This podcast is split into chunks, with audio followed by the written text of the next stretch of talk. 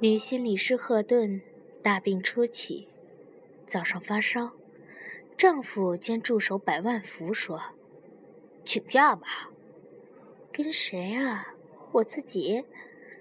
百万福说：“跟我呀，我安排来访者改期。”赫顿艰难地咽了一口唾沫，唾沫像一颗切开的朝天椒划过咽喉。不成。这关乎咱的信誉，那那那也不能成了自己的周扒皮呀！我能行。说罢，赫顿加倍服了退烧药，起床洗漱。为了掩盖蜡黄的脸色，还特意施了脂粉。修饰一新，居然显不出多少病态。百万福只好不再阻拦，他知道。赫顿是个把工作看得比命还重的人。好在诊所就在楼下，交通方便。赫顿两膝酸软，扶着栏杆从四楼挪到了一楼。如果是挤公交，那还真是要命了。走进工作间，时间还早，第一个预约的来访者还没有到。淡蓝色布面的弗洛伊德榻，静卧在心理室的墙角，仿佛一只吸吮了无数人秘密的貔貅正在打盹儿。传说貔貅是金钱的守护神，只吃不拉，因为没有肛门，腹大如鼓。心理诊所的弗洛伊德榻，吞噬的是灵魂猎物。心里是到处栖息着故事，一半粘在沙发腿上，四分之一粘在天花板上。那最诡异的故事，藏在窗帘的褶皱里。一旦你在傍晚抖开窗帘，它们就逃逸出来，一只翅膀耷拉着，斜斜的在空中飞翔。还有。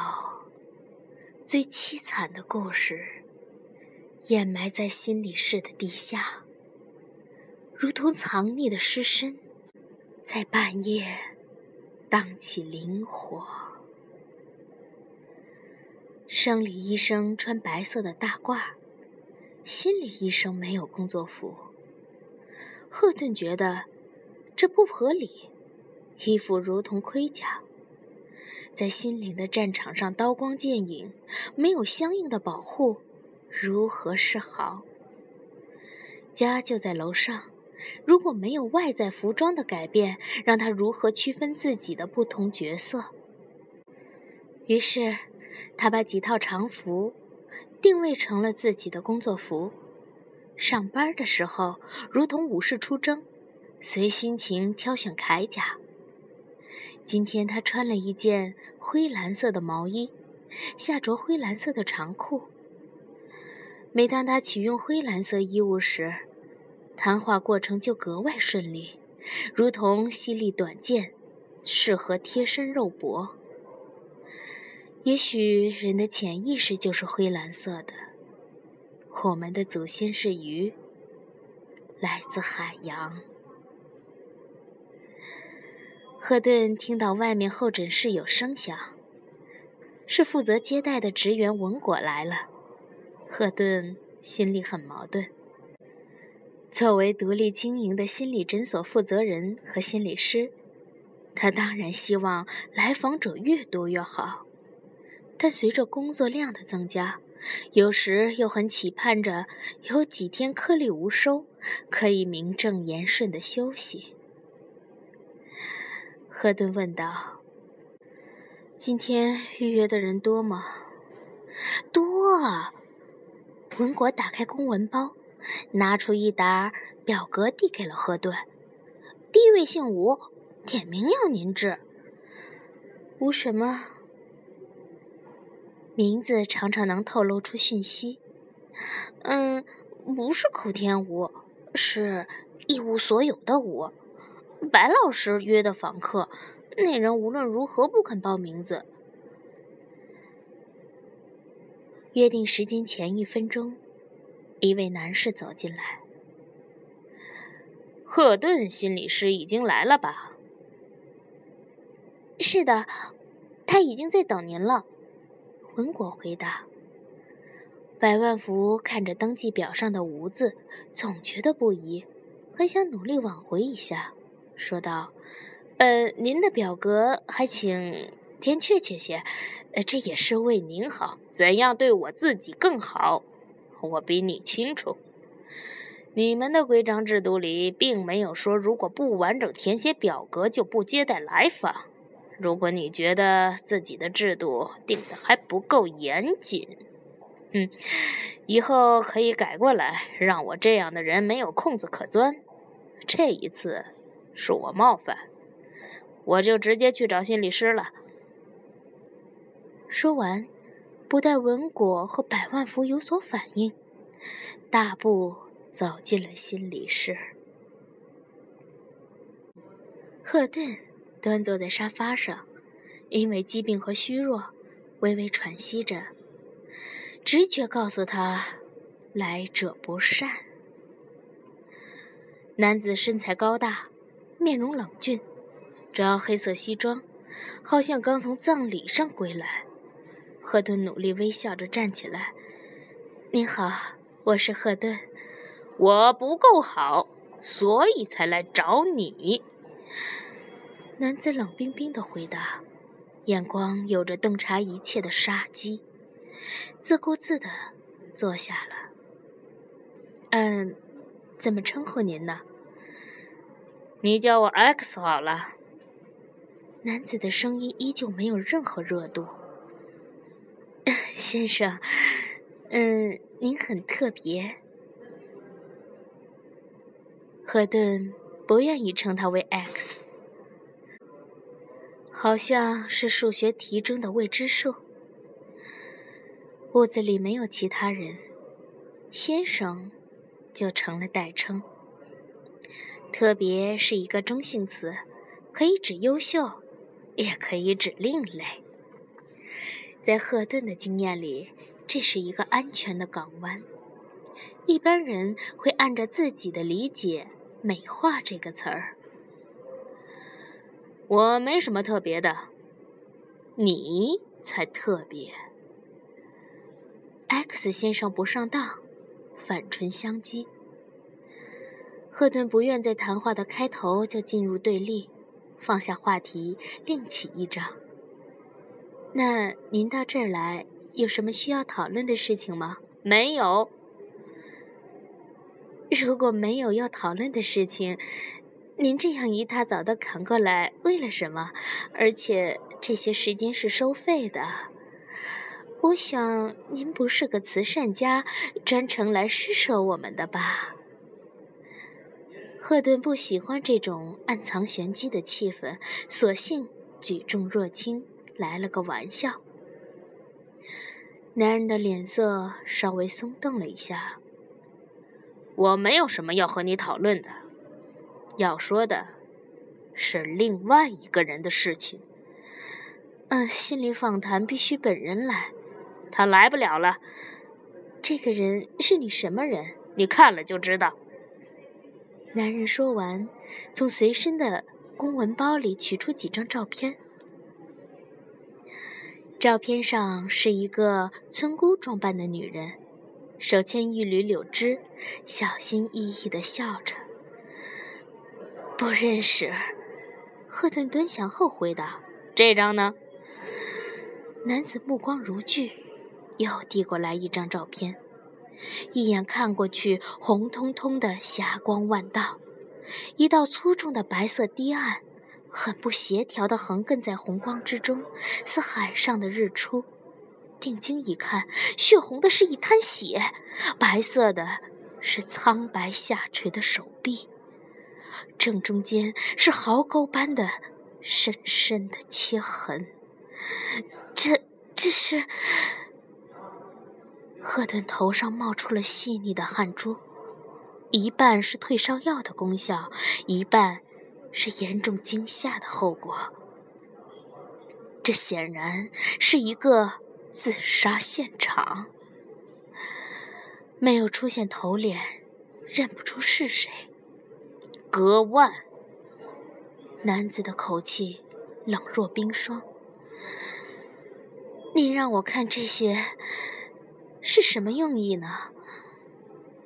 赫顿绝地反击。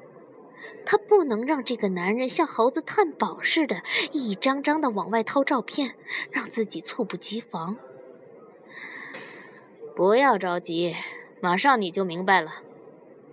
男人说着，递过来的第三张照片。你认识这个女人吗？赫顿看了一眼，只一眼，他认出了她。我认识。我今天跟你讨论的就是他的问题。他从你这儿咨询完以后，回家就跟我离婚了，之后又割腕自杀了。赫顿用手捂住了自己的嘴。其实是一个见多识广的心理医生，也控制不了自己惊叫的欲望。手指间的气流把额发冲起，直指天花板，基本上是怒发冲冠的效果。不是因为愤怒，而是因为恐惧。好在持久的修炼，让他把惊叫的后半部分压缩成一个鸡蛋大的气团，强行咽下，胃马上开始痉挛疼痛。我今天来找你，就是想知道你和他说了些什么。男人双目喷射怒火。照片上的女人是大方。赫顿一阵恶心，他不知道是高烧卷土重来，还是这个消息让他心智大乱。不管是什么原因，他都要坚持。这不仅牵连声誉，更关乎人命。他调整了一下心态，说：“啊，您是老松。”男人愣了一下，说：“他这样对你称呼我吗？好，我就用他封我这个名字，老松。”赫顿说：“老宋。”非常抱歉，您妻子对我说过什么？我不能告诉你。都血流成河了，你还嘴硬？如果是公安部门找我，我会如实报告，但您不行。您只是一个普通的来访者，我不能把另一个来访者的情况告诉你。守口如瓶是我的职业操守。我必须知道你跟我老婆说了什么，让她求生不得，求死也不得。在我这里，请放弃幻想。你想达到的目的，另有一个很好的办法。是何办法？很简单，你可以去直接问你老婆，她不告诉我。你们身为夫妻，是世上最亲密的关系之一，可他宁可死都不把心里话跟你说。你还向一个外人问发生了什么？这事情本身就是悖论。也许你该问问你自己，你到底做了什么？老松被这句话魔法般的震慑住了，半天才缓过劲儿来。你绝不告诉我真相。是，如果你今天来这儿的目的就是想探听出你妻子跟我说过什么，那你可以走。我会通知工作人员，这并不是一个咨询，退还你的费用。还有什么事吗？赫顿站起来，扶了一下沙发，以抵挡突如其来的眩晕。不想，老松在听到如此斩钉截铁的话语后，反倒平静了一些。通过和我妻子的谈话，你了解我吗？赫顿停顿了一下，思索着如何回答。说不了解，显然不是真话；说了解，他听到的都是一面之词。赫顿谨慎地反问：“你为什么会问这个问题？”反问是一个很好的策略，既能为自己赢得时间，又迫使对方必须进一步阐述动机。拈花微笑，飞叶试探，谈笑之间潜藏窥破，是心理师的基本功。老谋深算的老松上当了。这个世界上，没有人能了解我。那你很孤独。老松怦然心动，没有人曾经这样对他讲话。男人一定要浑身是铁，掷地有声。他问道：“你小小的年纪，如何体谅这份心境？”我并不像你想象的那么年轻，啊，我已经很老了。一句话惹得老松嘴角出现了笑纹。你有多老呢？比我还老？赫顿毫不迟疑的回答：“当然比您老。”老松大不解：“我不探问你们谈话的细节。”但我相信，你一定知道他有多大年龄。我比他还要大三岁。我说的不是生理上的年龄，是心理上的。哼，人们都希望自己心理年龄年轻，你怎么恨不得自己老态龙钟？赫顿说：“心理师的工作让我沧桑。”那么多人把他们的故事告诉我，感同身受，息息相关，让我得以窥见人生的丰富和奥秘。生死无常，世态炎凉。我实在是走过太远的路，好像已经三千岁了。老松吃惊地打量着这个并不美丽的矮小女人。他在官场行走多年，所见所闻车在斗量，似这样的感慨，闻所未闻。赫顿也有些奇怪。通常他嘴巴很严，今天怎么就直抒胸臆了呢？还是在一个不合适的时间，一个不合适的地点，面对着？一个不合适的人，唉，也许是高烧和大方的命运，让他心烦意乱吧。赶快结束，他做出了送客的姿态。不想老松稳稳当当的坐在沙发上不起来。我是一个来访者，你不能轰我走。对不起，您不是，之前不是，现在是了。您要询问的，我不能告诉你。我知道你不会告诉我，我也不问了。我现在想问新的问题。您要是想用这种办法刺探消息，我劝您还是打消念头。我警惕性很高，原则性很强。赫顿心理师，你小看我了。我既然已经说过放弃打探你们曾经进行的对话，就绝对不会食言。你不要以为是你那些原则让我知难而退，不是的。只要我想从你口中知道，我就能知道。你刚才不是说，面对公安局的人，你就必须从实招来？这对我来说并非难事。说实话，是你一句话刺痛了我。哼，你说一对夫妻要从别人那里知道对方说了些什么，这是一种耻辱。我终有一天会从大方那里知道你们曾经说过什么。大方现在如何？幸好发现的及时，正在医院静养。没有生命问题。赫顿松了一口气。啊，来日方长，我稍稍安心。所以我决定继续和你说下去。这恐怕不行。理由何在？我已经知道你和大方是夫妻，我不能同时充当你们两个人的心理师，这是我们这行业的规定。